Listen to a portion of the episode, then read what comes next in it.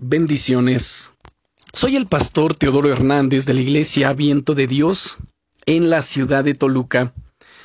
El devocional del día es Medita en la palabra de Dios. ¿Sabías que nuestra mente está llena de todo tipo de pensamientos, verdad?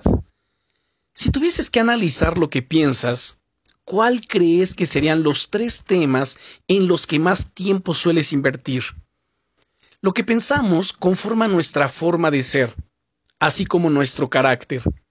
Si los pensamientos que están en tu top 3 son negativos, tales como miedo, crítica o autocompasión, serás una persona negativa, ya que reflejamos aquello que pensamos. Si tu top 3 son pensamientos superficiales, pues estás siempre pensando, por ejemplo, en deportes, en salir con tus amigos y en ver la televisión, reflejarás esa superficialidad en muchos otros aspectos.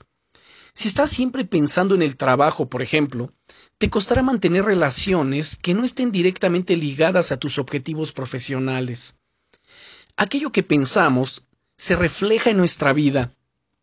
Es por eso que el pasaje de esta semana continúa diciendo en referencia al libro por excelencia que es la Biblia, que nunca se apartará de tu boca este libro de la ley, sino que de día y de noche meditarás en él. Recuerda que es Josué, capítulo 1 y versículo 8. Ayer veíamos la importancia de hablar las escrituras. Hoy somos llamados a meditar en ellas. ¿Qué es meditar?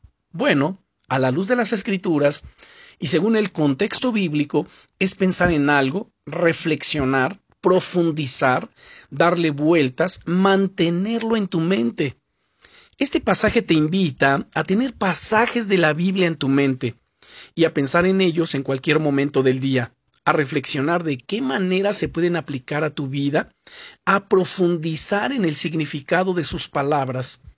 Hay tanta riqueza en las escrituras y somos tan bendecidos por ellas cuando, eh, cuando profundizamos en su significado. Querido amigo, querida amiga, piensa en la palabra, y la palabra aclarará tus pensamientos. Me encanta cómo este pasaje nos invita a hacer esto día y noche. Tener las escrituras presentes en tu mente te ayudará a ver las cosas con los ojos de Dios, y eso te permitirá tener fe para dar los pasos necesarios y poder entrar así en las promesas que Él tiene para tu vida. Escoge hoy un pasaje de la Biblia y tenlo en mente durante todo el día. Si no sabes cuál escoger, puedes usar alguno de los versículos que uso a diario en mis mensajes, por ejemplo, estate atento a lo que dice la Biblia, por ejemplo, en el Salmo capítulo 27 y versículo 1, donde dice, El Señor es mi luz y mi salvación. ¿De quién temeré? El Señor es la fortaleza de mi vida. ¿De quién he de atemorizarme?